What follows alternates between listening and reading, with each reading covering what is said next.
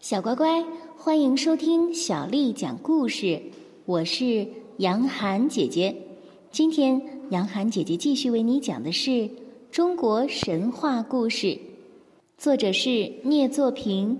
我们要感谢春风文艺出版社的叔叔阿姨为我们出版了这本书。第一集：盘古和女娲。在最遥远的古代。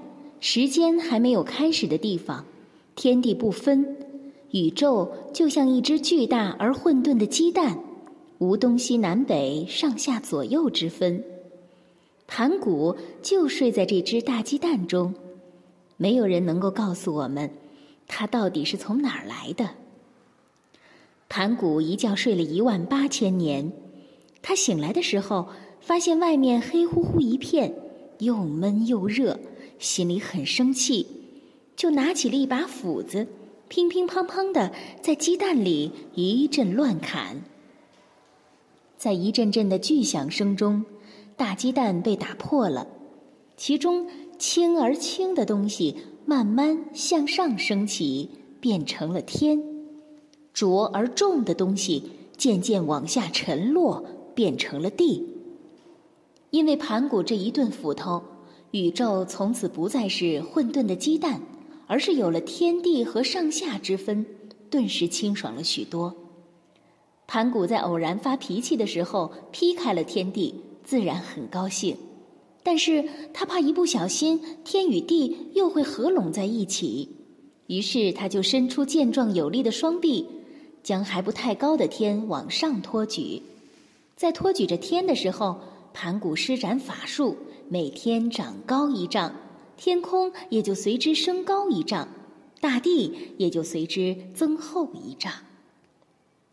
盘古就这么举了一万八千年，天空变得如同今天这样高远，大地变得如同今天这样幽深，而盘古也长成了一个顶天立地的巨人。在天地变得与今天几乎没有太大差别的时候。盘古很满意，也很累，他再也支撑不住了。于是，这位巨人就放开了双臂，躺在自己的大地上，准备休息一下。但没想到，可能是由于太过劳累了，盘古竟然过度劳累而死。盘古的遗体成了有史以来最神奇的东西，他的左眼化成了太阳，右眼化成了月亮。头发化成了满天的星辰，手脚和身体则化成大地的四极和五岳，血液化成了江河湖海，筋脉化成了四通八达的道路，肌肉化成了平畴沃野，皮肤化成草木森林，牙齿和骨头化成了各种矿物，骨髓化成了珍珠美玉，呼出的最后一口气。则化成激荡的风云雨雪。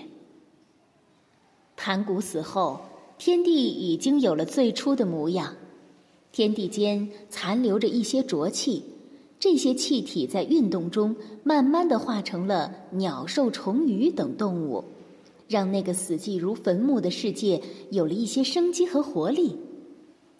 天地间有一位美丽的女神，叫女娲。如同没有人知道盘古是从哪里来的一样，也没有人知道女娲是从哪里来的。女娲在大地上行走，她放眼看去，山峦起伏，江河奔流，茂林修竹，鸟兽游走，世界是一派欣欣向荣的景象。但看久了，女娲越看越烦，总觉得世界上好像缺点什么。但到底少了什么呢？他也说不清楚。他想将自己的烦恼讲给草木听，但草木无言；想讲给鸟兽听，鸟兽回答他的却是一声声古怪的叫声。如果盘古还在，那一切都不成问题了。可是盘古已经永远的离开了。无聊且无奈的女娲。坐在水塘边发呆，她偶然看到平静的水面倒映出自己的倩影，一下子就茅塞顿开，孤独的根源就在于这个世界上没有像自己一样的生物。女娲明白了这个道理之后，决定自力更生，造出和自己相似的人类。她在水塘边挖了些泥土，照着水里自己的影子捏成了一个泥人，然后他向泥人吹了一口气，泥人变成了活生生的人了。女娲究竟还会遇到什么样的困难呢？在下一集当中啊，我会接着为你讲。小乖乖，今天的故事就为你讲到这儿了。如果你想听到更多的中文或者是英文的原版故事，欢迎添加小丽的微信公众号“爱读童书妈妈小丽”。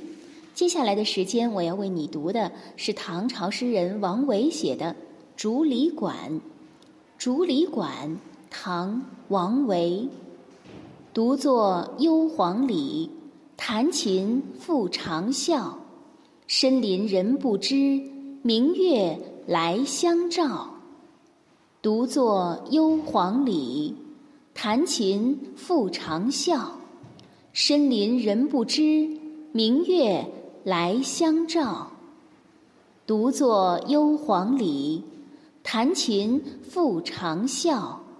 深林人不知，明月来相照。小乖乖。晚安。